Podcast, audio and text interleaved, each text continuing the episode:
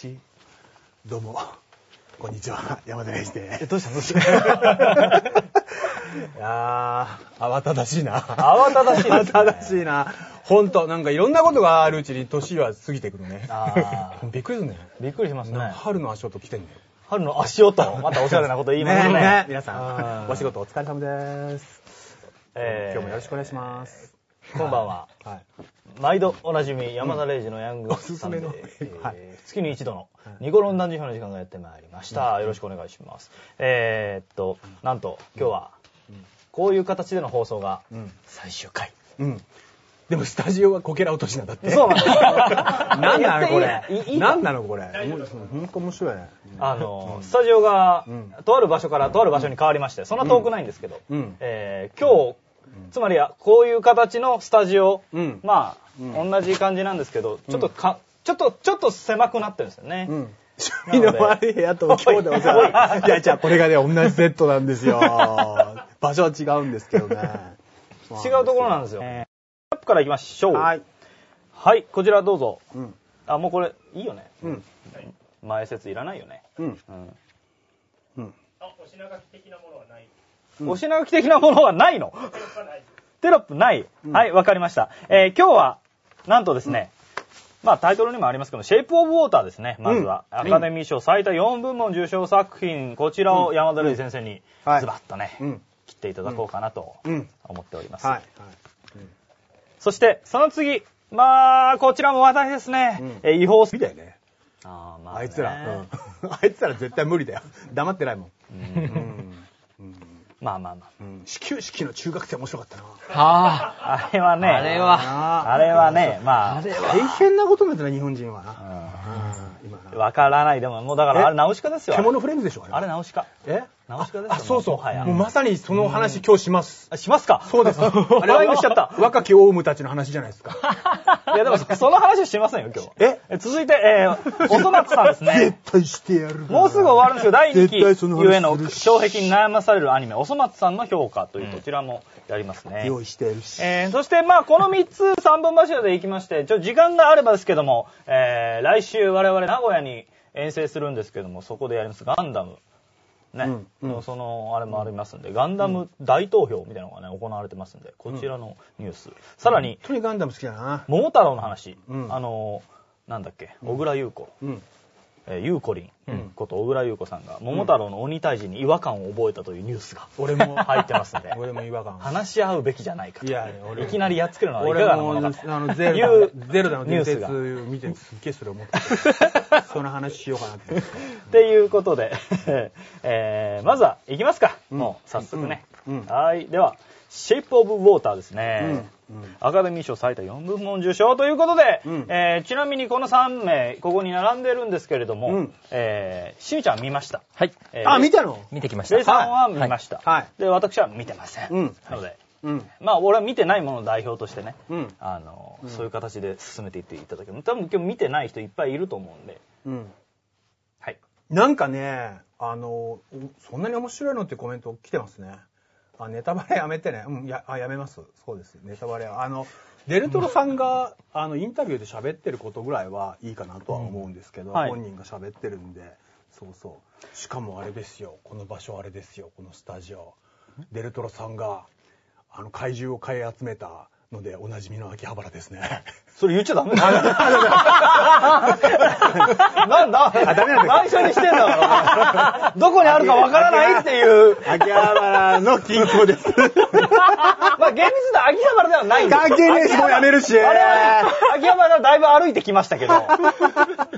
だいぶ歩きましたけどね。っていうことだけは言っておきます。えーちょっと、あの、ねはいはいそのシェイプオブウォーターなんですけど、4部門受賞ということで、えーっと、ギギレルモ、ギジェルモ、はい。はい。で、はい。はい。ギジェルモ・デルトロ監督のん受賞コメントうんがありまして、こちら読みましょうか読みます。読まない方がいい。あ、お願いします。ありがとうございます。そんな人です。全然そんな人じゃどんな感じですかない。そんな人じゃなかった。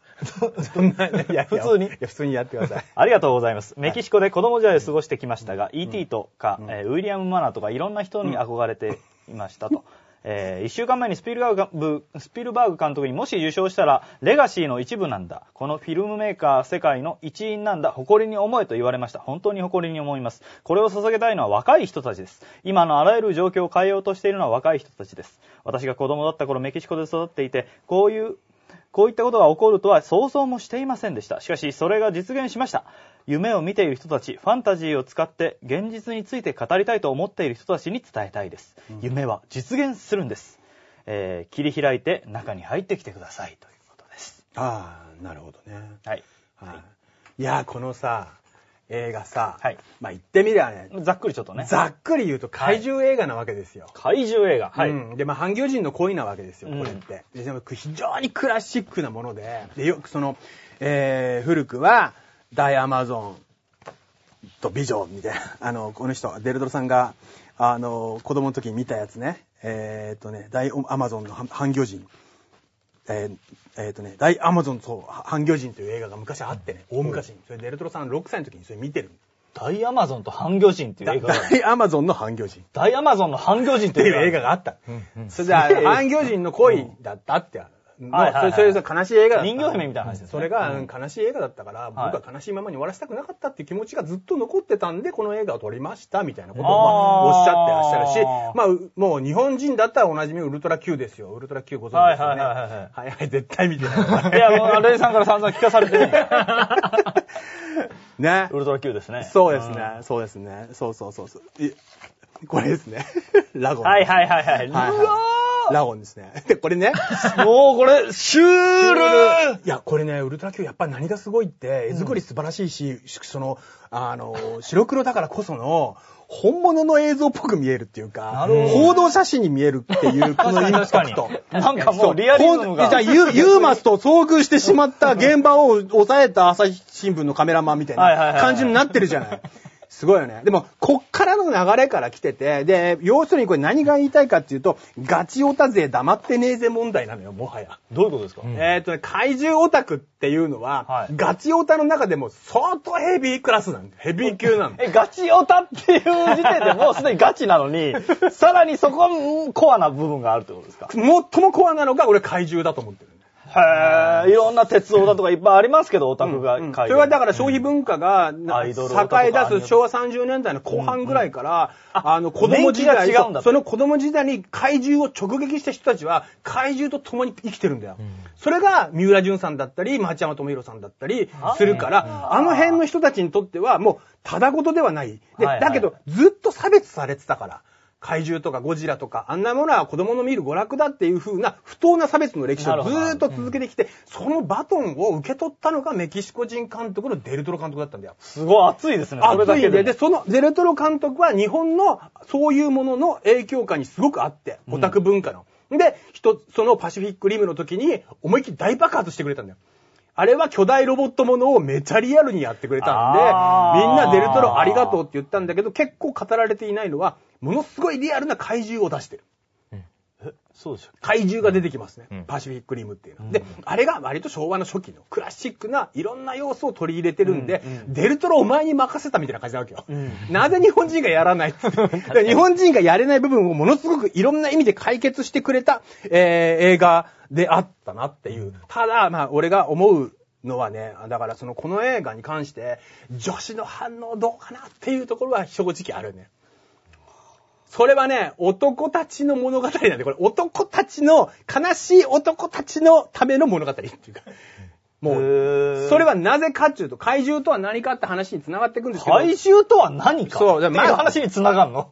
シェイボンボータ見て。そうです。それは宮崎駿の鎮魂歌ではないかと思ったとかいうところまで繋がっていく話なんですよ。ちょっと、詳しく、それ。そうなんですね。はそれで、えー、B2B って言葉知ってます？ビジネス用語で。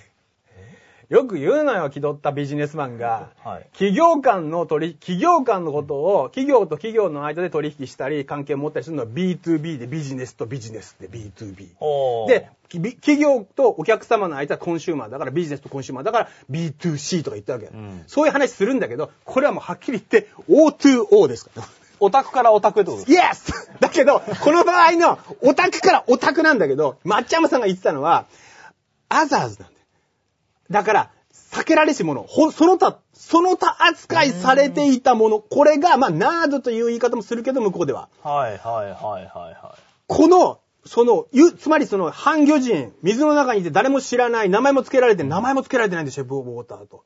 モンスターって言われてあーその名も知れぬ何か、外にいるものっていうのは、まさにオタクそのものっていう。その、だから、リア充がいて、そで、まあ今は全然、日本は政権交代しましたから、あの、あリア充の方がマイノリティになっちゃいましたから。ああ、なるほど、ね。えもう今、げだからもう、はいはいはいニコ生なんていう場所はもう完全にリア充のいる場所ないですからね。そこを今バーチャル YouTuber が取っちゃったんで、そそもうそうそう、だからもう、もうないんですけど、うんあ、将棋の人たちぐらいかな。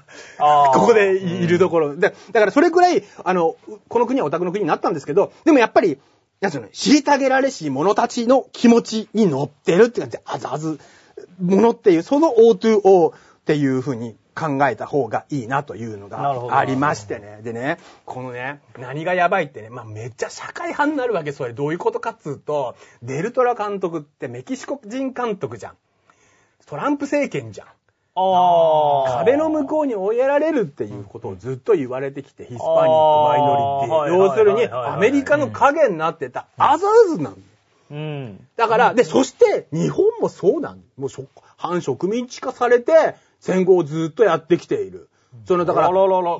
アメリカに従属していく政権をずっと続けて、で、イラヌ基地を置かれ、みたいなことを考えると、ものすごくこれアザン。はいはいは俺たちのための映画なんだよ。で、そしてそ、の俺たちが反魚人に乗っかって、その反魚人、醜い反魚人っていうのは、俺たちなんだぞっていう映画なんだよ。あら、で、そんな俺たちを愛してくれる女がいたじゃんっていう、いるんですか？っていう映画なんで、だから一部の O2O の、その、この、いいた一部の O の人たちはもう、落類ですよ。ありがとあ、救いの映画なう。んだ。要するに、だから、ある種族にとってはとっては。は、つまりこういうことなんですよ、だから。ああ、それでね。そうなんです。で、ちなみにデルトロ監督、宮崎駿のことを宮崎様と呼んでます。様付けですから。宮崎様。そうもうね、すごいよ。本当にすごいことになってますよ。本当に。そうそう。だからこのシェイプオブウォーター。これ、これ、ちゃんと抱きしめてもらってんじゃないですか。うんこれ。そうそうそうそう。それで、ああ、いや、いいですね、このポスターね。そうなんだよ。で、しかもね、これ、あの、プログラムなんですけど、これなかなかいいでしょうなと思う。なかなかどれ書いたんですかこれってね。素晴らしいじゃないですか。すごいすごい。そうそうそうそう。ね。っていうね。実はだから、この映画進めてくれた人は、ヤンさんファミリーで、これの広告担当なんで。え？だから、俺に、そぜひとも、霊産案件なんですって言って、俺に言ってきて、試写会に呼んでくれたんだよ。だけど、これネタバレしてもいけないからっつって喋ってなかったの、自分は今まで。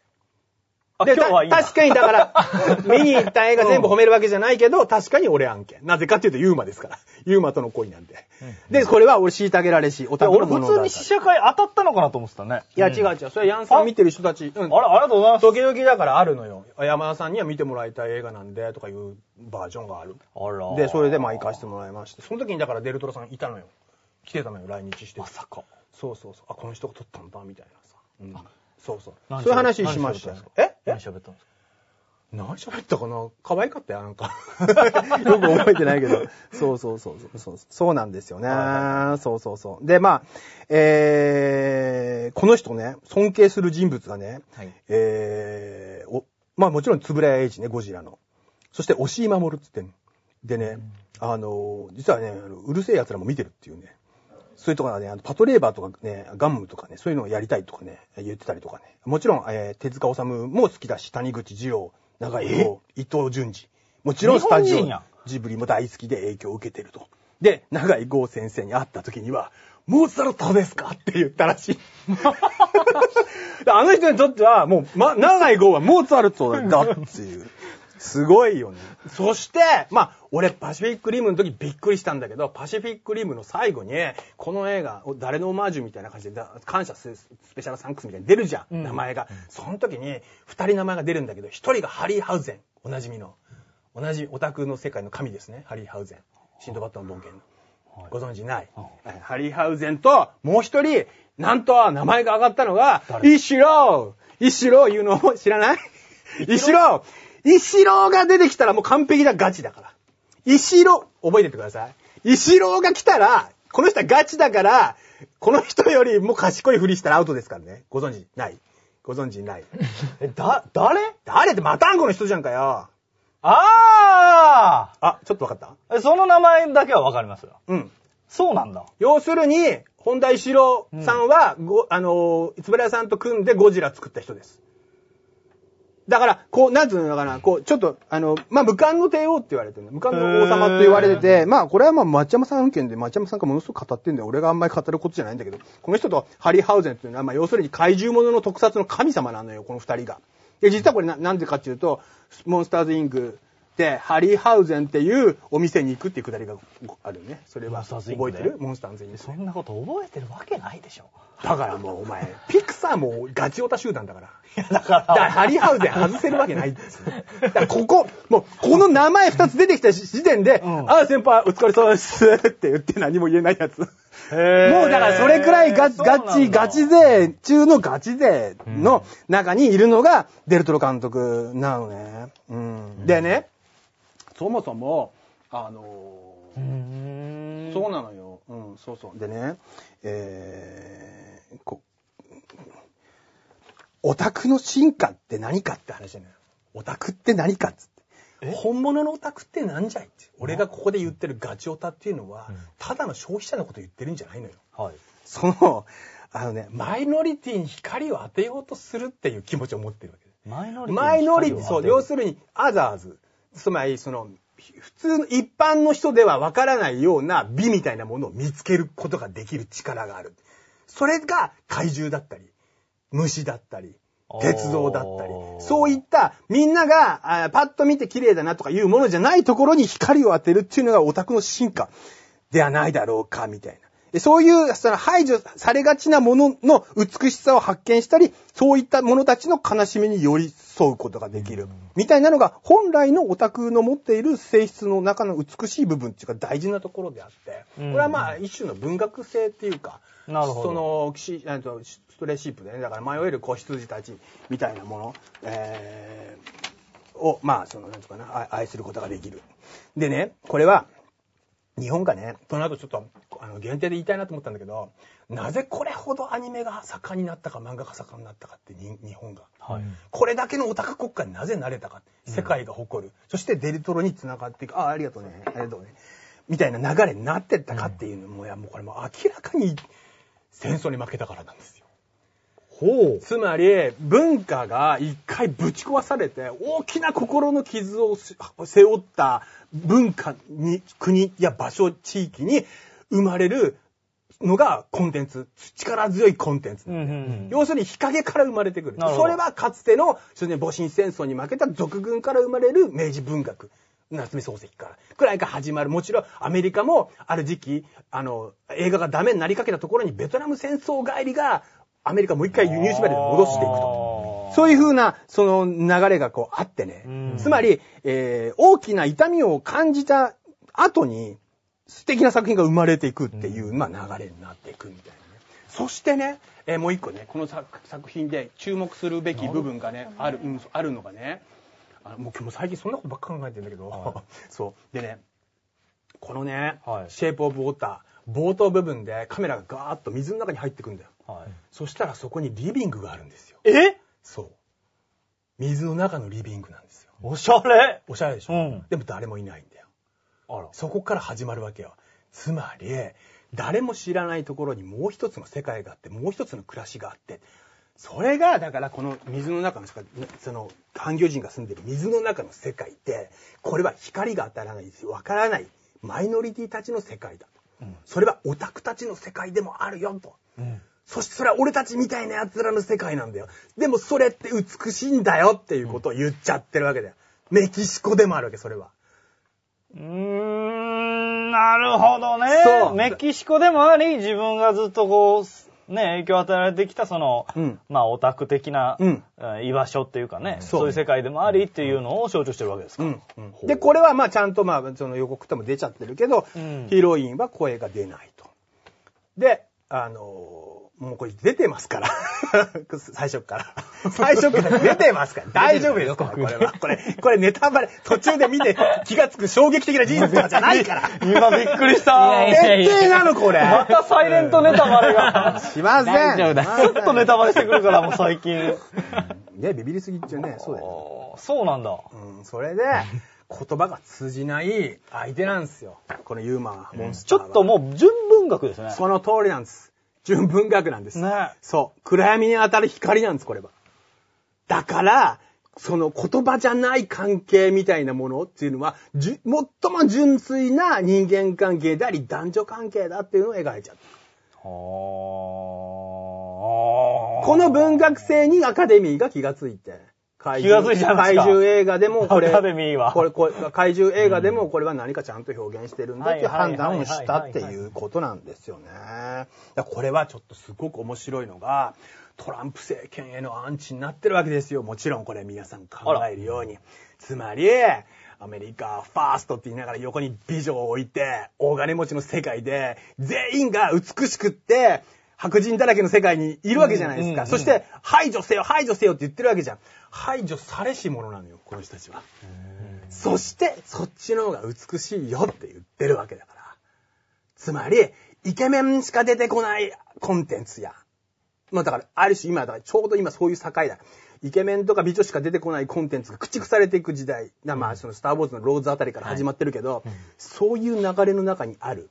それは、表層の美しさみたいなものに取り憑かれていた連中に対してのアンチっていうもの、みたいなものにつながってくるというね。これはちょっとなかなか面白くてね。で、いここから大事なところ入ります。中まだ大事じゃなかったの？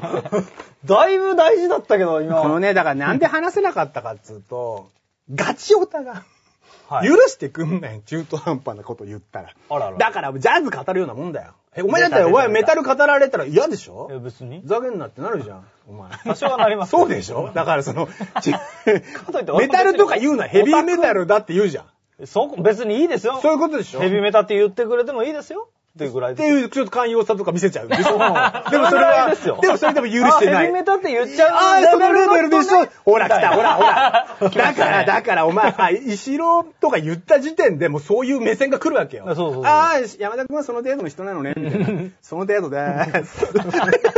その程度の山田礼二がお送りする怪獣とは何かって話します。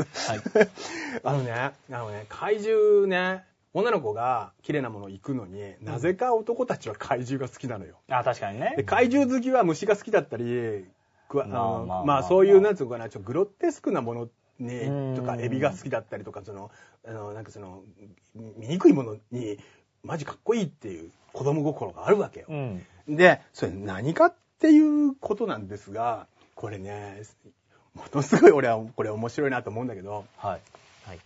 怪獣とは何かっつってね、醜い何かっつうのがね、超かっこいいっすけどってなるっていうね、この変換があるんです。これ仮面ライダーっていうのは実はバッタ男ですから。はい。怪奇者みたいな。もともとは黄金バットじゃん。こうんのか仮面ライダーって。うんだからその、醜くておぞましいものが、実はかっこいいヒーローだっていうのの、両側を少年は抱えてるんだよ。うん。あこれ、フロイト的に言ったら明らかに、わかるでしょ？フロイト的に言ったら明らかにこれ何かわかるでしょこれ。え何弾痕とかそういうこと？その通りです。醜い弾痕みたいなものを、はい。時にはかっこよくもなるよねっていう、この感覚っていうのが男子の中にあって。かっこよくない？いや、だから、剣とか大好きじゃん、こういう。はいはいはい。男の子。うん銃大好きじゃん。大好きですあれ、要はあれペニスなの。まあまあ、それはわかります。女の子は花が大好き。うんだからその、そういった、その中にあるものっていうのの、一つ、まあその象徴的な存在として怪獣っていうのがあって、怪獣っていうのはおちんちんなんですね。これ大事なところで、大事な話。さらって言われるともう可愛いですね。可愛く言いました怪獣ってのはおちんちんなんですと。で、そう、そうすると、うんこれは女子にはわからないんだけど、男たちはみんな、こんな汚くて醜いものを愛してくれるわけがないと思ってるわけだよ。って言いながら、俺の一物でっていう両方があるわけだよ、男に。そのまま認めてほしいと。そう、うんそんな俺をそのまま受け入れてくださいよっていう気持ちがありますね。それが、なんかその、まあ、いもう、その、そういったな自分の中の異形みたいなもの、醜いさんみたいなものをテーマにする人はいっぱいいてさ、もちろんだから手塚先生もさ、猿田彦みたいなキャラクターが、い、いかごうか。はいはいはい猿田彦みたいなキャラクターいるじゃん。はい鼻がでかくて俺は醜い。はいそしてみこの醜い姿のまま未来英語をささささまようのだ、みたいな。お頼みだああいうスク、そうそうそう。で、一番それ、うまく出してるっていうのが、あの、石の石ノ森章太郎。石ノ森章太郎っつうのは、自分、俺はだから、あんまり本人は言ってなかったけど、自分を醜いとどっかで思ってるんじゃないかと思うね。へー醜さをかっこよく変換するっていうのが天才的にうまいな、石森章太郎。だからその仮面ライダーがまさにそうで、怪奇者みたいな。んでもシルエットがもうかっこいいんだよ。でも女子が考えるかっこいいじゃないんだよ。男子がかっこ考えるかっこいいっていう。そういうグルグロテスクなものがかっこいいものに変換するっていうのが仮面ライダー。もしくは稲妻だったりあの、石もいいキャラクター。で、その、その流れの中に、あれがあるね、あの、あの、長井先生もあるんだけどさ。うん。っていうねそうそうそう。で、このシェイプオブウォーター。まあ、半魚人がイケメンです。あ、そうなんだ。もうめっちゃイケメンなんだよ。だからその半魚人になるものを書こうと思った時に、大体さ、こうなりがちじゃん。いやまあまあ。こうなるじゃん。これをマックスまで、これ実はメスなんだけど、マックス、あ本当だ本当はメスなんだよ、で、マックスまでイケメンにすると、シェイプオブウォーターになります。へーそれはだから、その思いがこう込められてるっていうのがあってさ。うん、でね、こう、そうそうそうそう。で、もうこの話ね、だから本当1時間やりたいんだけどね。あの、な、なるべく。で、それで、そ、その話、あの、で言うと、長井剛先生は、あの、自分の中に醜い獣がいる、悪魔がいるっていうのがあって、まあ悪魔と合体するんだけど、かっこよくなんだよ、それで。だから長井剛先生もその異形のものっていうものを自分の中に抱えて、それをだから、ナルシズムで転化して見せるという。それは石森先生もそうだったの。ナルシズム、ダンディズムみたいなもので、自分の中の異形を美に変えていくっていう力技をやってたのがあの世代なんだけど、はあただし、その、その下の世代、あの、宮崎先生、宮崎駿、宮崎様の世界になると、もっと露骨にその自分の苦しみみたいな、みっともなさみたいなのを全力で晒すんだよ。ああ。本気でパンツを脱ごうとするのが宮崎駿、宮崎様なんですね。ロマン主義と自然主義みたいなことでしょ？あ、そうそうそうそうそう、ねそうそうだから自然主義になっていくっていうね、感じで。で、あの、それまでの醜いヒーローは女を求めようとしないの、あんまり。本当だうん。だから、それはダンディズムなんだよ。確かにそう。だ、ダンディズムというパンツ履くんだよ。ダンディズムというパンツ履いて帰って、本当は は脱いでない。うん本当は脱いでない。でも宮崎さんは、宮崎様は、パンツお脱ぎになる？それで、なナウシカに来てほしいと。この俺の何かを受け入れてくれよみたいな。な になってくるのが宮崎様なわけですよ。ほー。お分かりですか？お分かりですかねなるほどね。そうなんですよ。こう、だこれ、めっちゃ面白いなと思ってうん。それをね、だから、めっちゃ面白いうん、あの、醜い自分みたいなものを受け入れてくれっていう思いをどうコンテンツ化するときに、受け入れてほしいっていうのを外してた時代から、受け入れてくれって叫び出した時代は宮崎様あたりから始まるわけだよ。うんそれで、デルトロ様になってくるのは、もうデルトロ様全開ですから。もうちょっと元気チューニング入ってんだよ。元気チューニング入ってるんですか？だから川村元気入ってるわけ。ちょ,、はいはいちょっとだけね。うんだから、だったらいいのになーのでおなじみの川村元気じゃん。はいだから、やっぱ、その、みんなが思うみ思う、こうだったらいいなってだったらいいのになーっつって、本当にこんなこといいなででできたらいいなであいつ映画撮ってんな。宝島な。だから、あの、ドラえもん撮ってんじゃん、川村元気が。あ、そうなんですか？そうへー。だからまあ、なるべくしてなった、流れみたいな。だそのデルトロチューニング、デルトロのチューニングがまさにそっち側に寄ってるというか。うんあらだから、醜いものは醜いまんま悲惨な終わり方をするみたいな、そのノートルダムの鐘みたいな感じにはならずに、いけないだろうかっていう試行錯誤をする人なんだよ。へー。だから、まあ、後味が悪くないっていうな感じになっていくっていう感じなんですよね。なるほどうね。ん。で、面白いのが、あの、このヒロインの、あの、イライザっていう人ね、はい。あの、サリー・ホーキンスっていう人がやってるんだけど、これあの、ブルージャスミンのさ、妹さんの役ですよ。あブルージャスミンは見見てない。は いありがとうございました。ブルージャスミン名作ですからね。名作。み、ね、見て見てます見見てます見はいあ俺はあの、ウッディアレンの中で一番好きかも。マジですか？あ、2番目かな。でも本当最高の映画。で、あ、その後の、ウッディアレンのそのブルージャスミンの中で、最も、なんつうのかな、寛容な人として出てくるよね。うん。そうですね。あの、じゃ、あの神社さんは。うんそれが、その、寛容で不思議なエロチシズムを持った女として、えー演じているんだけど、この作品でもそう、同じようなところがあるなというね。うんで、ちょっと、えーさっきのお話で、あの、エヴァの話をちょっとだけすると、エヴァ？うんはい。醜い自分っていうものを、はい。助けてくれっていう時に、どっかでパンツ履こうとするわけだよ。ほう。だから、宮崎様ですら、うん、やっぱり時々紅の豚になったりするわけだよ。ああ、だから、ダンディズムっていう、ちょっと格好つけをするんだけど、だから、それが、え、あの、あの、ヒデになってくると、スノッブで隠そうとするっていうね。はあ。あいつはスノッブのパンツを履いてんだよ。なるほどね。小難しいことで隠してるんだ。隠してる。でも、でもお前見えてんぞ、みたいな。っていうのが、あの、ヒデ様。っていう感じなんだろうなと思ってさ。はいはいはいそうそうそうそう。で、えー、ちょっとさ、このさ、えー、どうしてもこれも言言っておきたいんですが、はい。そう、石郎の話ですが、そうそう。石郎の話で、あのーご存知、サンダ対ガイラ。もうこれは外せないですね。そうなんですか。外せないっしょ、これは。まずこのサンダっていうのとガイラっていうのがいるんだっていうところなんですよね。これね我々みたいな。これは、あシャバ像のー、シャバ像の皆さんに説明しますけど、はい僕の生まれた年に公開されてる映画なんですが、フランケンシュタインの怪獣で、これアメリカでも公開されてるんですよ。で、まあ、海彦山彦っていう日本の民話がベースになってて、悪い神様、いい神様みたいな感じのやつで二つに割れてるわけだよね。要要するにこの二つのね、サンダとガイラがね、このガイラってやつがね、悪いやつなんですよ。悪いんだ。悲しみを抱えているんだけど、うんこいつもうね、人を襲っちゃうの。はい。人食っちゃったりするんだよ。うんでもね、サンダの方はね、いいやつなの。いいやつなんだ。そう。いやいや、もうそんなことするなよ。え、ど、どっちがサンダ兄弟兄弟なんだけど、こっちはサンダで、こっちはガイラ。で、どそうそうこいつが悪いやつ。悪いやつ。はいはいそんで、あの、まあ、キングコングみたいに、うんあの、女の人ね、溺れそうになった女の人を助けよったりする。いいやつ。へだからサンダだ、サンダはいい人なのよみー。え、たいな。待って待って、これど、どういう、え大きさどんぐらいなんですか？えー、ちょっとわかんないですけど。でもこれヘリがこんぐらいってことは、そう、めちゃでかい。めちゃ、巨人ってことですよ。要するにそう巨人です。これは溺れそうな人を助けるんですか？そうそうそう。そんな、そんなくだりがあります。器用ですね。そうそうそう。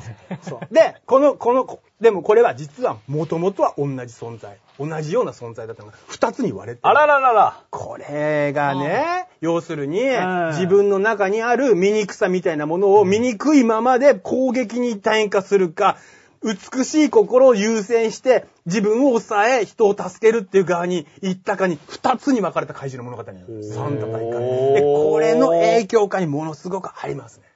あ、シェイプオブウォーター。シェイプオブウォーターはどういうことかっていうと、このシェイプオブウォーターのモンスターは、ちょっとちょっとこれ。だからまあまあ、わかりやすく言うと、サンダだけになってます。すごく。だから、オタクの中にある二つの部分に、あ、この攻撃性の部分もあるんだけど、マウント取ってこないってことね。その通りなんですよ。友達になれるオタクです。あーつまり、オタクの中には、ガイラがいるんです。いるいるいるっぱい。うんあの、甘いねっていう人たちう。まだまだだねっていう、そそううそう、そういうやつがいるんだけど、デルトロさんはそこはもう本当に、だから、そこを克服して三段になっているというね。この本田一郎さんすごいよ。あのね、戦争行ってんだけどね、中国に。上司がね、226事件起こしてんの。ええ？もうね、すごいんだよ、もうその。青年将校の青年将校。一人だったそうそうそうそうそう。でね、ものすごい長い間、戦争が終わる前中国にいてね、そこで帰ってくる汽車の中で原爆で破滅した広島を見てるというね。だからこの人のその背後には反戦っていうのがものすごくあって、その、なんつうかな、マタンゴとか透明人間、あの、じゃあ液体人間と美女みたいなものやっとってんだけどそそれは、まあ、多くが、広島、長崎の話をベースにしている反戦映画っていうね、要するに、まあ、悲しみをものすごく抱えながらエンターテインメントを作ってった、まあ、巨匠中の巨匠だったという、この人が実はウルトラマンのシリーズも作ったりとかしてるんで、俺はその影響下にあるんで、ここの石炉を外して怪獣語るのはもう絶対にないわけ。ガチオタの人とかからに言わせたらそうなんだよね。だからその悲しみのオタ戦争っていうのがサンダ対ガイダにあってっていう話で、シェイプオブウォーターはそれを超えて、超えて、ササンダだけを描いて、そして、えー6歳の時に見た大アマゾンの半魚人は、非連だったけど、それを報われるよようなしたいよっていうことをデルトロさんは語ってましたね。インタビューの中でね。だからそうすると、あの、町山さんの涙もうなずけるという。だからもうガチ、ガチ勢のか町山さんがなんとか撮ってほしいと。そうすると、今まで馬鹿にされてたゾンビ映画とか怪獣映画とか、全部が同じ映画として認められるんだっていう思いがあったから。あつまり俺たちはアザーズじゃなくなるぞっていう。うんで、デルトロは、その、メキシコの監督。そこだ、要するに、ぶアメリカっていう文化がものすごくこう、う小さくなろうとしてる、せ狭くなろうとしてる中、それを反対の方向に行こうとするという流れがここで起こったっていうんで、な涙も出るのもわかりますよねっていう。ーそのバックストーリー聞いたらすごいなんか熱いですね。その通りなんです。ただし限定で言いますが、やはり女子には受けないだろうなって思わせる部分がいくつかあって、それは僕もずっと違和感抱えながら感じておりましたね。その部分に関しては、ちょっとげ後半に、後半限定で話します。わかりました。はい。すいません。ありがとうござい36。やっぱりそうなっちゃうよな。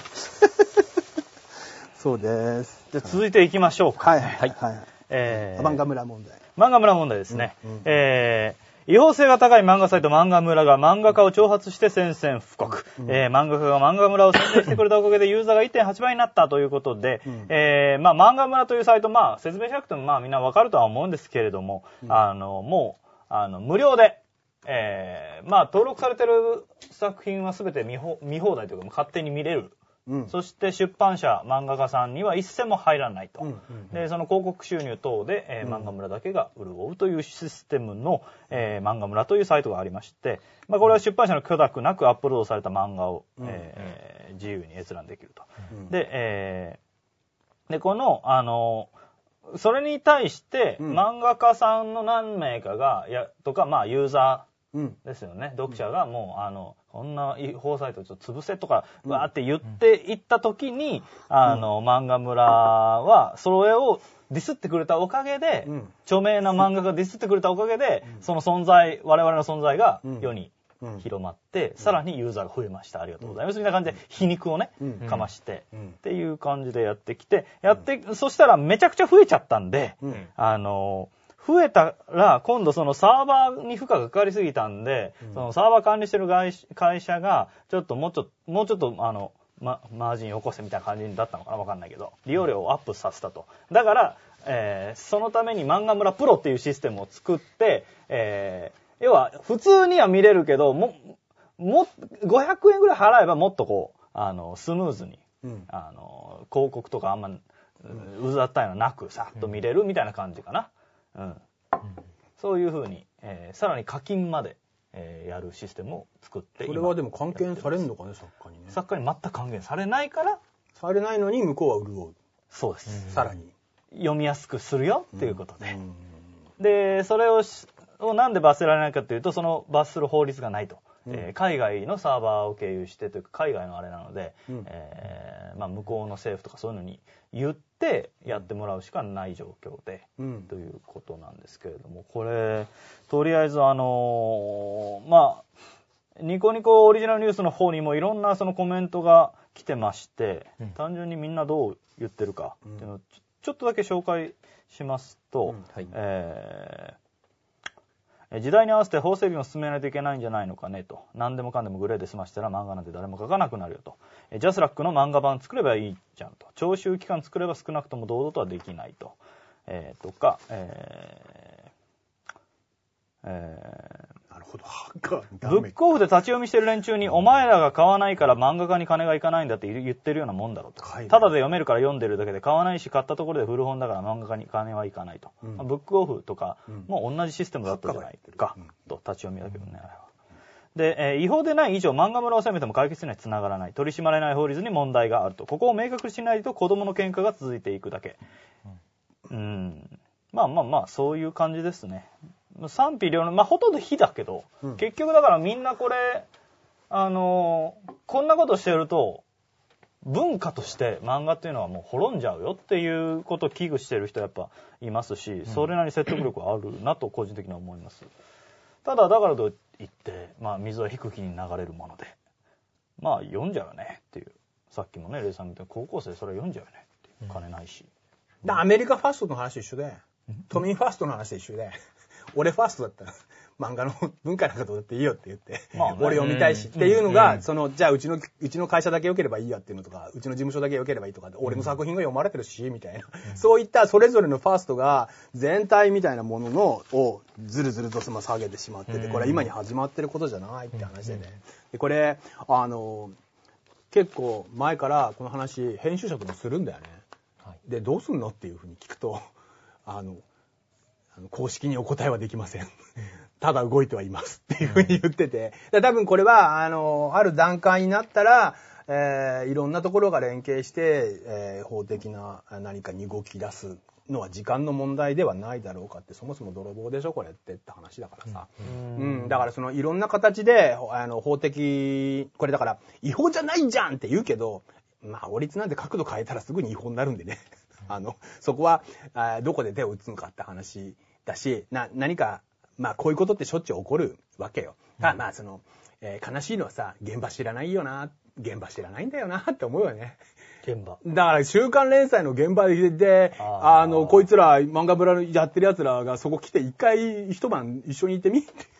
したらそんなこと絶対できねえよとか言って。ほい血吐きながらやってっからね、俺たちっていうさ。それを何十年もやってきて、それでその潜在から、もちろんその連載取れなかった人たちまで含めると、ものすごい膨大な犠牲の、屍の、その、上にね、な、残ったね、珠玉の名作たちなんだよ、すべてがさ。もう要するにさ、命と変わんないんだぜ、コンテンツって。それをさ、その、壮烈じゃないからアップしますって、見てますって、で、お金もらいますっていうやつが、まあ、天国には行けないよね。それはね。だからその、この先、人生長いんだからさ、楽しいことは待ってないよね。まあでもそこをうまくやりますよ、みたいなメンタリティなんでしょ？うん。まあでもそこまで行ってんなっていう。だからまあ、残念ながらその、えーこの話って、法律の問題とかシステムの問題ももちろんそうなんだけどさ、あの、だってディズニーだったらないでしょ、こんなことって。だからさ、それはさ、あの、組組織的にお金使ってさ、そういうことを避けようとして、もう手打ってるわけだよ。うん。そういうことにならないようにすごいチームがあってさ、アメリカ行くとさ、企業弁護士だらけじゃん。うん。だから、そういった泥棒が出たらどうするかっていうことの対策もできてんだけど、まあ割と島国でのんきにやってたから、遅れたんだろうね。出遅れて、この穴抜かれて泥棒がいっぱい入ってきちゃったみたいなさ。なんかあれに似てんね、洞窟騒ぎ。ピラミッドの中に入ってってさ、金銀財宝持ってっちゃうやついるじゃん。ああれさ、お前らの、お前らはいいかもしんないよ、一瞬だけ。でもさ、ちょっと待って、何千年の歴史だよ、それって、うんっていうやつにちょっと近い。洞窟に近いよね。あうんの、うんなんかね、そういうなんかその、悲しい、あの、気持ちになっちゃうよな、とは思うね。で、これで関連して感じるのが、いつも必ず何かを優先することによって、なし崩しに犯罪行為ができることになっていくっていう歴史が常にあってさ、そもそもレコードっていうものからさ、テープに録音できるっていうところがものすごくグレーだったわけじゃん。うん。そっからもう始まっちゃってて、で、レコードをレンタルするっていうところになってうん、もうそこからコピー産業みたいなのがあるんだけど、じゃあ、どこまで OK にすんのみたいな時に、これ多分ね、録音をできるハードっていうものを商品を売りたいっていう業界の方が力が強かったんだろうね。だから、その、録音できる。だから、ラジオを録音できる。その、レコードを録音できる。CD を録音できるっていう、そういう機材そのものを売る方が、経済的には、ま、回るぞ、お金が回るぞっていうことで、それによる損失みたいなものを考えずに、要するにそのメーカーファーストで言ったんだと思うんだよ。文化よりも。こういうことがずーっと起こっていくんだろうなと思うのね。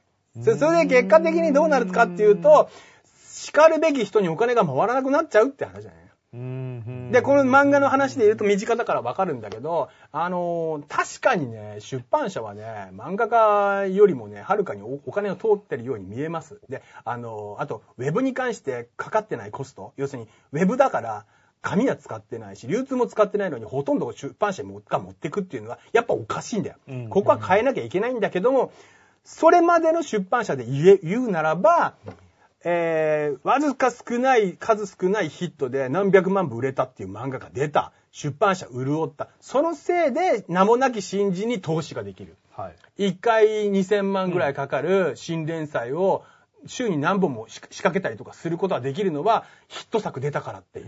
それは出版社がプールして次の世代に回すっていう仕事をしてたっていう。この部分はどうしてもああるんだけど、ここが違法サイトによって別のところに流れると、うん。出版社にそのお金がないと。うんそうすると、新人にチャンスがなくなると。うんそして、もしくは、売れないかもしれないけど、やってみようぜっていうことができなくなってくる。漫画はね、それがあったんだよ。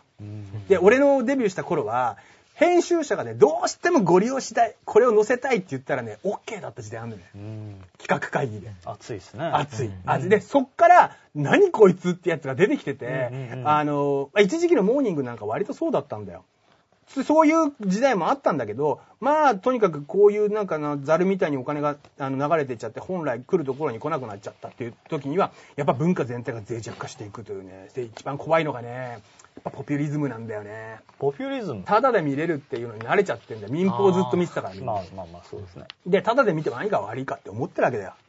で、漫画なんかが、そうそうそう、そこ、そこ、その、漫画なんかアップされてて、ただで、ただで見てよ、別にいいじゃん、みたいな感じ。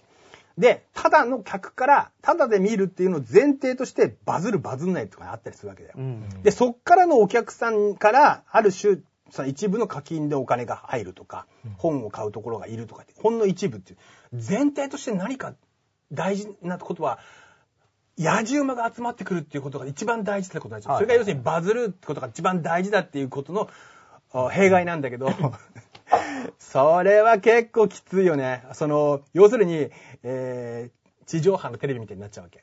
うんうんだから、あの、大相撲だ不倫だってやるわけだよ。とりあえずみんな見てくれるから。でもさ、そんなもん本絶対買わないよね。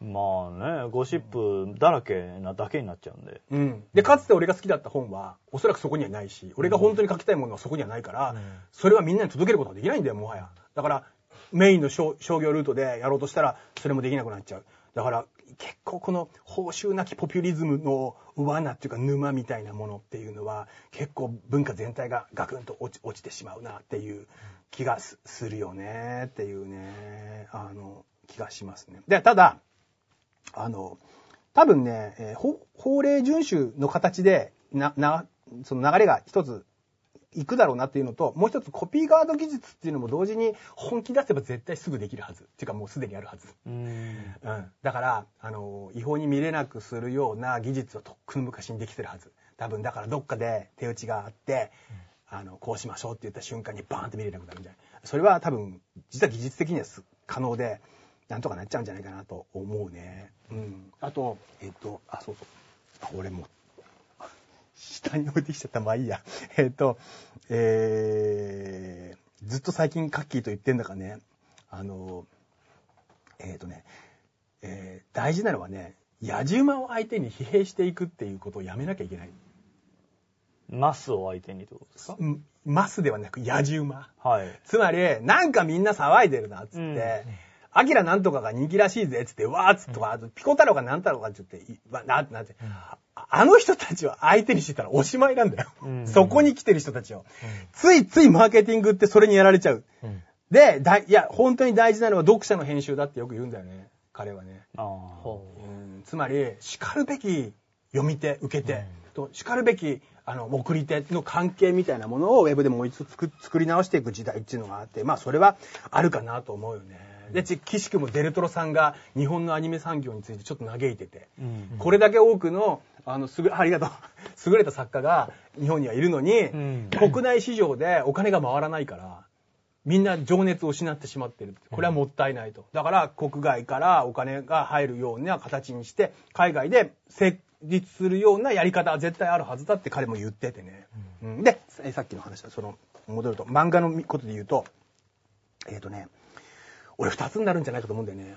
アメリカのさ、マーベルとかってさ、まあ、ペーパーバッグ、要するにこう安くてす読み捨ての雑誌だったじゃん。で、ヨーロッパはバンドデシネじゃん。はい。で、その、まあ、アートブックなんだよね。で、これがヨーロッパとアメリカで分かれてる漫画文化。その間に日本があった。うん。おそらく人間、あ日本、日本の間にあった雑誌文化っていうのはこのまま持たない。うん。両方に分かれてる。で、要するに読み捨てはウェブになる。そして手元に残しておきたいような作品としての、えー割と豪華な大大判のはい漫画っていうのが淘汰されて残ってて、で、それはやっぱり治がとっくの昔にやってたと。で、で、だから。とっくの昔にやってて、うん手塚先生は漫画は大きなサイズで読んでほしいって言ってて、うん文庫化は反対してたんだよね、はいはいはい。ましてやスマホで漫画読むなんて言ったら、もう、もうおさむはもう泣いてますよ。うんこのサイズで読んでくれっつってわざわざこの半径で出してんだから。で、これ、注目するのは復活戦一冊。はい。シリーズなんだけど映画一本なんだよ、これ。おー。これで最初から最後までいっちゃう。この潔さ。うんうんもう雑誌で何がまずいかっていうと、一つの企画が当たったら、単行本が売れるてる間は延々長く続けようってやるじゃん。そうするとどうなるかっていうと、石屋に20巻とかやるわけだよ。はい。誰もついて、俺はついていかないよ、少なくとも。ついていく人、お前はついていくかもしれないけど、俺はついていかない。俺は慣れてますからね、そういうの。でも俺は、はっきり言って、いつ空島終わるんだよみたいなのありましたから。はっきり言って、あれについていけなかった人たちはたくさんいるし、まあ俺はその一人。うん。で、俺は、こういう形になるのであれば、たくさん読みたい、こういう漫画を。ぜひとも読読んでみたい。こういう形で出。して週ほしい。刊連載自体の形も変わっていくと。うんうん。あ、だからもう週刊連載なんか無理なんだから。うんあの、だから雑誌は、雑誌はなくなるんだから。だから漫画村みたいな感じでウェブで見るって形だけで残っていくうん。雑誌は消えます。だけど、これが残る。これが残ったで、これ思い出してください。ナウシカがこういう感じで出てる。あアキラも。そう。アキラも出てる。ナウシカ、アキラ、火の鳥なの。この形で出てる。でも、これお言葉ですけど、はい。すべての漫画はそういう風に豪華版にはできないわけじゃないですか。俺はそういうのを書きたい。あ、一般のじゃなくて、俺は書きたいんだ。それはもう、待ってろよ頑張りましょう、皆さん。待ってろよ、書くからな。まだまだ終わんねえぞ。だからまあその、野獣相手になんだかんだってやってる場合じゃねえんだなって話なんだよね。本当にね。そうそうそうそう。パッポピリズムで言ったらさっきの河村元気の話もあったけどさ、河村元気悪い人じゃないよ。で、ま、マッガヤがこの間特集してたけどさ、あれ見てすげえ面白いなと思ったんだけどさ、端的に言ってさ、メソッドがすげえ分かりやすいメソッドがあってさ、はい河村元気の元気になる 3E っていうのが あるなと思って。急に河村元気の話 何ですか？ポピュリズムっつ河村元気になっちゃうんだよ。なるほど。あいつがなぜ一人、はいなぜ一人勝ちしてんのかって。はいはい。つまり、新海誠を河村元気がお医者さんになったら、大化けするわけだよ。ほそれをだからマクガイはメフィストフェレスって言ってましたけどね、魂抜いちゃったっつって。なるほどねそうそうそうそうそうそう。で、どういうチューニングをしたかっつったら、やっぱこれしかないでしょ。そうですかエロ、エモ、イージーのこの3位ですよ、これ。う。あら。元気になるって、これ80年代ですね。だから 80s かもしれない。そう。え？エロある？え、あのなめっちゃエロいんだよ。そうなの、うん。あの、だから男女入れ替えちゃうわけじゃん。ああいうエロね。いわゆる。なんもエロくない。次のコーナー え？ごめんごめんごめん。お前のエロにはちょっと届かなかったみたいであ。お前の渇きを癒せなかったみたいで。乾いてもない元気には癒せなかったみたいで。ごめんなさい。ちょ、もうちょっと話してくださいよ。ね、もういい、いやいや、別にいいんだ。元気チューニングに、はい元気チューニングもいいけど、元気チューニングに依存してるようだとやばいよって話。うん。多分それは面白くないもん。俺はね。うん。うーん。なるほどね。うんうんはい。いお前はもっとエロいものが見たいのな。や、だって子供騙したもん、こんなやつ。あーいなんもエロくないわ。公式で言ったパンパンツめてき怖いたみたいなよレベルですよ。怖いよみたいな。あー、怖い。もう何がエロいの？怖いよ。怖いよ。あー公式放送の、なんか、いや、よっぽどこっちの。生主と一緒に見せたらみんなこのこのポスターの全然エロいでしょ。これ以上エロいです。あ、エロいの？デロデルトロさんはもっとでもエロい。元気チューニングなんでしょ？いやいや、あの、元気チューニングっていうのは、帰帰る時に嫌な気分になならないという意味での元気チューニングなんで、あの、あと分かりやすいっていう意味の元気チューニングなんで、そうそうそう。実はこれよりもはるかにエロいシーンがあって、美しいですよ。とても。はい。はい。ということでね。えうんーじゃあちょっと、あと、もう一個だけやってうんいきましょう。うんえー後半に。うんえーいいですか、もう。いいよ漫画村は。えー続いて、大爆死、いや、意外に面白いだろ。う。第2級への障壁に悩まされるアニメ、おそ松さんの評価ということで、えーまあ、おそ松さんね、あの、第1期はかなりあもう話題に沸騰というか、すごいうん。盛り上がったんですけど、第2期は静かな感じで来まして、うん。で、我々の番組、山田純ヤングサンデーでもそんなに取り上げることもなく、うん。ただ、レイさんはずっと見てたらしくて。今も見てるよ。はい。うん。で、もう、なんかね、いろいろ言いたいことあるとは思うんですけど、うん。まあ、あんまりこう説明すると長くなるんで、うんえーまあ、多くの新アニメはワンクールで放送を終えて人気や反響が多ければ第2期へと継続するスタイルが当たり前のものになっている。だがどんな作品の内容が、どんなに作品の内容が良くても2期になってから右肩上がりになるものは少ないと。うんえー多くの作品が1期の人気で得た貯金を食い潰すことになるという、まあそういう、なんだ、2年目のジンクスみたいなやつにね、プロ野球でいう。うん。あの、ハマってるというところなんですけども、レイさんはどうですか？おそ松さん第2期。改めまして、ここ。うん、あのね、おそ松さんってね、俺ね、ものすごく大事なアニメだったなと思うのね。大事。結構ね、うん10年代を代表するようなね、結構うんエポックなアニメの一つそうかもしれないだとですね。ケモフレおそ松さんもね。そうそうそうそうそうそう。それで、まあ、大きいのは、0年代の世界系を終わらせたっていうのがあって、うん細松さんのメタ視点によって、要するにその、まあ、メタな形で、エモくなった人たちを、どっか斜めにからかってるわけだよ。うんうん。それによって、その、0年代を笑い飛ばせてるわけ、どっかで。つまり、その震災以降、もっとタフになってんだよね。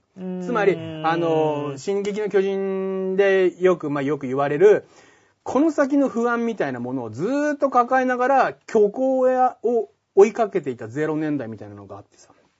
で、まあパニックもの。だから、明日をも知れぬ気分の中生まれる、すぐに終わる世界、もしくは絶対に終わらない世界の2種類しかなかったんだよ。そのゼロ、えーなんだろう、けえー、慶応みたいなものが流行っている。と同時に、なんとかバトルロワイヤルの系譜の、さその、傷物語とか、まあ、いろんなそういう結構ダークなものがずっと見てないからよよくわかんないんだけど、ただ、あの、進撃の巨人的なものがうん両方あったみたいな。メンタルが減らってる感じのがこうあって。で、そのどっちも現実感がなくふわっとしてた、はいはいはいはい。で、それに終わり、終わりを告げたのが、映画で言ったら俺マッドマックスだと思うんだけど、フューリーロードでもう一回戻ろうぜっていう。この先行ったって何もねえぜって言った宣言みたいな。あれ同じ年なんだよね、うんおそ松さんと。で、おそ松さんは地上で行こうぜと。うん。ホームレス寸前で楽しもうぜっていう開き直りっていうか、最もタフなところにこう降りたっていうさ。うんで、そこで何をしてたかっていうとさ、まあ、一見ギャグアニメをやりながら文化批判をやってたんだよね。はいはいはいはいで、それが、あの、いいところは特に、あの、アニメ文化全体をぶん殴るところから始まったのが非常に痛快だったよね。だから、えっ、と、なんだっけ、びっくりするほどイケメンしかいない学園だったっけ？最後あー最初出てきた時に。だから、おそ松さん始まりますっつって、始まったのは、あの、不女子大好きみたいに見えるイケメンしか出てこないアニメですみたいな、歌っぷりみたいな雰囲気で、まず出してきたっていうところで、いじツッコミなんだよね。あれは、実は、不女子の皆さんは怒ってないんだよ、あれ。うんうんだよねって笑えるんだよ。同じ。だから、その、その、だよね、私たちバカだよねっていう、同じこう、フラットなところ。だからさ、これさ、この企画やって脚本やってる松原修さんってさ、あのーオールナイトニッポンのハガキ職人なのね。うん。へえ。で、と下ネタを得意とする常連ハガキ職人で、ナインティナインのずっとハガキを出してた人で、で、その後吉本入ってお笑い芸人を目指すも挫折、その後放送作家をやってたっていう人で、まあ、要するに地上の人なんで、この人。なるほどね。だから、うんお、おろすことができたっていうか。で、うんうんうんそして、えー大事なのが、見てる人と同じところに入れたっていう、そのスタンスっていうの。で、そこから出てくる、あのーアニメ文化も批判も愛のあるアアニメ文化。そして、あの、アイドル文化批判もするじゃない。あのー、うんうんトトコちゃんがアイドルになりたいの、はいはいはい私はチヤホヤされたいの、とか言って、それを追っかけるオタクたちのこと、そしてオタクキャラのチョロマツが、あの、自意識過剰すぎて、自意識がライジングするって覚えてる、その、一気のやつねオタクは自意識がたつ、おおオタクの自意識はめんどくせえんだよとか言って、オタクの自意識がどんどんでかくなる。あれ、あの、ウルトラ Q のバルーンガですね。へえ。またウルトラ Q 出てきますね。うん、だそういう、そういういろんなものを突っ込んでってみんなで、今の俺たちってもう痛いよね、ははって笑う、ちょっと落語的な救いだったんだよね。はっさん、くまさん、バカだよね、お前らっていう笑いっていう。うんそれはそもそも最初のおそ松くんの笑いでもあったわけ。うんだから、その、伝統的な赤塚系譜でもあったの。そして常識を破壊するという。意外と正しいことばっかりやってたなっていうのが、俺の印象で。うんで、あのーちょっとざ俺はその松原さんのこと知らないので、見てて思ったんだけどね。うん。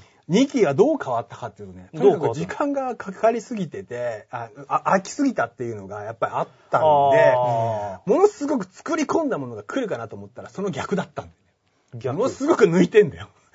その、だだからね、作り込んだのをやろうとしなかったのか実際わかんないけど、よく見たらね、一期はね、3人体制で脚本書いてることも結構多いの。うん。だけど、なぜか2期はね、一人で全部やってる。松原さん自身で。そうなんだ。そうするとどうなるかっていうとね、バリエーションをね、必死で増やそうとするんだ、してるのはわかるんだけどね、起承転結のね、起承でほとんどが終わってる。へだから、なんだろうな、オチはみたいなのを言わせるギャグってあるじゃんポップでビビックはそれを狙ってるんね。はいはいはい。だけど、細松さんはね、それが続くとね、滑ってる印象になる。一発ギャグでオチがないみたいなのがずっと続くみたいな。で。これが前半が多かった。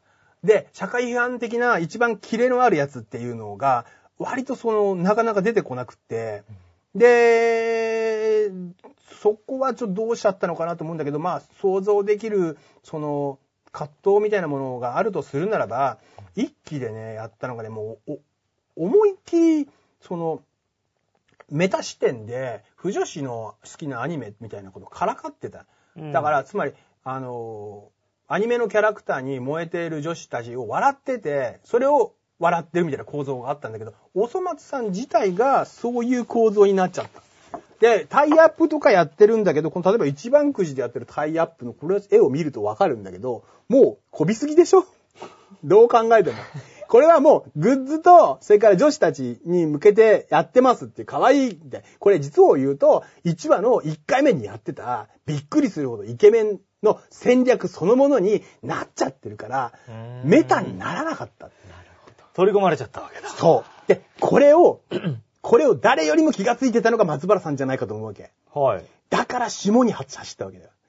あー、それを壊したい女女子を引かせなきゃいけないと思って、ものすごい下ネタが多く、この全てが見事にこう、空回りしていって、過剰に下品になっちゃってしまってるなっていうのがあって。空回っちゃったんだ。そう。だから、ポストモダンは、肩があったのをずらすからポストモダンはい自分自身がそれになってしまって。課題になってしまって。どこにも行けなくなっちゃう。だから笑えなくなっちゃう。で、だからそうすると今度メタをメタでやるんだよ。で、イヤミ、今週の回なんだかと、イヤミが、あの、今更ザンスなんて言葉言ったって受けないザンスよとか言い出してプロデューサーが出てきて、うんプロデューサーと、で、自殺しようとするんだよ、イヤミが。え？でもあと2回なんで、もういそこまで我慢してくださいよみたいなこと、プロデューサーに言われるみたいな。俺たちもさ、ってなんて言ってるか分かんないですから。大体、お前は鉄板のシェーっていうギャグがあるじゃないか、みたいなことを延々やるんだよ。面白いんだけどさ。うんだから、それで何が見えてくるかっていうと、やっぱりメタメタメタの地獄みたいなものがあって、えー人の目線を気にしすぎるがゆえに、あの、動けなくなっていったおそ松さん2期っていうのが、もしかしたらあったんじゃないかなっていう気がするよね。なるほどねうーん、うん。まあだから、うん。反体制みたいなね、うんその反骨心とか、うんそういう人らがうん一回天下取っちゃったら、体制側に回っちゃった時に、うん戦う対象がなくなっちゃって、うんもう自分をパロディ化してしまうしかない。そうそうそう。で、それがこっち見てる側としてはもう痛々しいっていうか、最初の勢いどこ行ったの？そうそう。俺たちはあのパンクな感じが好その通りきだった、のにその通り、その通り。何も壊壊すものがなくなっちそのゃったと。通り。よく、これはよく言うけど、うんビレバン、ビレッジヴァンガードとロキノンっていうのは、ロキノンジャパンある。もともとサブだったはずなのに、メインにねえかおめえらっていうやつあんじゃん。あれあれあれ？来た来た。その、だから、メンタリティはサブでいたいんだよ。はい。だけど、ワンピース全巻並べちゃってるから、サブじゃねえじゃねえか、ビレバンっていう。え、ビレバンワンピースあんの？ワンピースあんだよ。ただの本屋やん。そうだろ？だからそこでビビレバンの、ビレバンのそのものの存在意義がなくなっちゃってるわけだよ。おそ松さんはまさにその状況に陥ってしまったんじゃないかっていう気がするんだよね。そうそう。で、俺はこれは、あの、山田礼二の、えー説によると、工藤館の呪いと言ってますね。あらいわゆるだから、工藤官九郎、うん。えー、エモいの笑っちゃおう。木更津キャッツニャー。っていうさ、そういうなんかちょちょっとずらして、うんえー今の文化を笑ってしまおうっていうので出てきたサブカルの、あの、まあ、お王様の一人じゃない？この人さ。で、こっからの流れでさ、星野源が出てくるんだけどさ、うん。あの、この人たちってさ、基本的にそのメンタルがさ、ラブコメ死ね死ねたんじゃんはい。覚えてるこれ？ラブコメ死ね死ねたん。いや、覚えてないけど、うん言わんと仕事はわかりますよ。あの、稲中卓球部。うん。稲中卓球部の中で、ラブコメっぽい展開がすると、ラブコメ死ね死ねなんか出てきて、お前ら死ねってやるじゃん。つまり、リア充死ねっていう流れは、実はあの頃からあって、これが、実は、下北的なサブカルのメンタリティになってて、ここにおそ松さん乗ってたんだよ、これ。あだけど、これが跳ねちゃった時に。この呪いがあって、跳ねちゃいけねえんだって思った。これはかわいそうでしょ。すべてに通じるやつね。さあそう、サブカルが、おおえーあの、陥りがちなや罠って、だよね。はいはいはいうん。そう。だからまあ全部なかったことに最初からやればいいんじゃないかっていうの。あとは、みんなのおそ松さんにして遊ぶのが一番いいかなと。こういう感じはしますね。なるほど。うん。ね。うん。でも、すげえ、途中から頑張ってんなとか思ってた。うん。イルカの回とか面白かったし。うん。ありがとうございます。まあ、2期はね、あれなんで、また3期あればね、今度またね、吹っ切れて新しい感じで、何かね、うん、かもあしれないし、のそのそうだね、実はだからちょっと見てみたいよな、この後なっていうね。うん。そう、うん後半面白かったよね。うん。ということで、うん。うん。深夜の日日高屋をパロディしてるとか、すげえ面白い。へ飛沫屋っつって。そうそう。この後なんかもっと面白いこと起こる気がするからさ、まだ帰んないで喋ってよって言って。めっちゃわかる。それで、でも何も喋ることないじゃんって。じゃあしりとりやろうよ。それ言い出したら終わりじゃんっていう。面白くないこれ。まあ、それ面白いでしょ、うんまあそういうのですよね、そうおそ松さんって。そうそうそう。で、それが少なかったんだけど、もうぼちぼち出てきててちょっと面白いよっていう。うん。そうそうそうそう。ですよね。うん。ありがとうございます。はいはいはい。ではえー、ちょっと、ここでありますけども、限定ここで限定に移らさせていただきます。はい。えーということで、公式放送、今までね、あの、月1回でやってまいりましたけれども、うんうん。えーお付き合いいただきまして、どうもありがとうございました。ありがとうございました。えーっと、今後の、この山田礼二のニコロンダン辞表はですね、うん。えーまあ、おそらく、3ヶ月に1回、うん。もしくは何かしらすごい映画とかがあれば、また、えー突発的にやるという形で、特番として、うん。えーしかも、ちょっと山田礼二のヤングサンデーとは違う形で、えーっと、うん。ニコロンダン辞表の、うん。まあ、山田礼二のニコロンダン辞表ということで、えー放送させて、えーいただきますので、えーまあ、詳細決まり次第、あの、うちの番組でもそうですけども、ドワンゴさんからも何かしらの、えー報報告というか発表があるとは思いますので、お楽しみにしててください。うん。うん。えー基本的にアニメの、やりますよ。アニメのね、あの、うん。コンクール、クールごとに、うんあの、まあ、メインの企画としてはですけど、うん。あの、レイジさんが、うん。えーまあ、終わる直前ぐらい、うん。10話ぐらい分ぐらいの時に、うん。あの、うん。まあ、レイさんのあれに引っかかったアニメーション、うん。作品をこう、うん。えーこれはやばいアニメだっていう感じでこう切っていただいて、うん。えーそれでまあ最終回の予想をしてもらったりとか、うん。うん。えー時代のリンクとかね、うん。いろんなことを。ただ我々、あまりアニメに詳しくはないので、うん。全然詳しくねえよ。一人あのガチのアニオタを、うんえーゲストで、うん。えーただ、探偵とか、まあ探偵とかね。まあ探偵ですけどね、えー呼びつつ特番という形でやろうかなと思ってますので、うんえーちょっと、えーそういう形で、うん。時事問題を切るっていうのは今回で終わりかなという感じですね。うん。うん。でうん。はい、うんバキももしかしたらノミネートされるかもしれない。え？アニメ化なんで、え、あ、そうなの？2回目の。ああ、お疲れ様です。お疲れ様です。銀河英雄伝説かもしれないお。疲れ様です。お疲れ様です。ということで、ありがとうございました。はいさあ、えー、ちょっとじゃあ、ヤンさんからも、えー、お知らせさせてください。えー、次回は3月21日、祝日ですね。春分の日、春が始まる日です。えー、我々、名古屋に向かいます。えー、名古屋でイベントをします。そして、えー放生放送をするんですけども、その内容はなんと、うん。ガンダムということで、うんえー来年がちょうど40周年になりますんでね、えー今年、え1年かけて機動戦士ガンダム、な NHK すげえな宇宙世紀、もちろん、シャアの物語をレイさんと共にね、紐解いて、うんえーうんねあ結局し、何だったのかと、我々にとって、うんガンダムとはっていうところから、新しいガンダム。ガンダムカフェでな、行ってきたもんな。そうなんですよ。今日打ち合わせも予習でね、ガンダムカフェで。な。うん。あのー、うん。ウェイター。俺、百式カレー食ってきたからね。百式カレーね。まあ、ファーストに出ないですけど。百式カレー美味しかったしみちゃんなんかミノフスキー粒子っていうね、うん。ソフトドリンクをちょっととろっとしてんの。とろみがありました。なるほどと思って。さすがミノフスキー粒子だみたいな。まあ、秋葉原にあるんでね。そうそうそうそう。うんウェイトレス、ウェイトレスのさ、はい連邦の制服は結構いいよね。あのね、あの、フラウボーのあの、練習生用のね、ピンクのやつ。見ちゃうよね。あれが しかもウェイトダメだね外人だったから、なんかよくわかんない、ん秋葉原にいるのにね。ねしかもあの、なんか、宇宇宙船みたいな中でね。ね。そうね。うん面白いんでね、はいぜひぜひ、はいうんそんな感じですね。今、オリジン呼んでます、僕、だから。まあまあまあまあ、はいい、ろんなことで。機動戦士ガンダムレイジうん。ってことで。そうですね。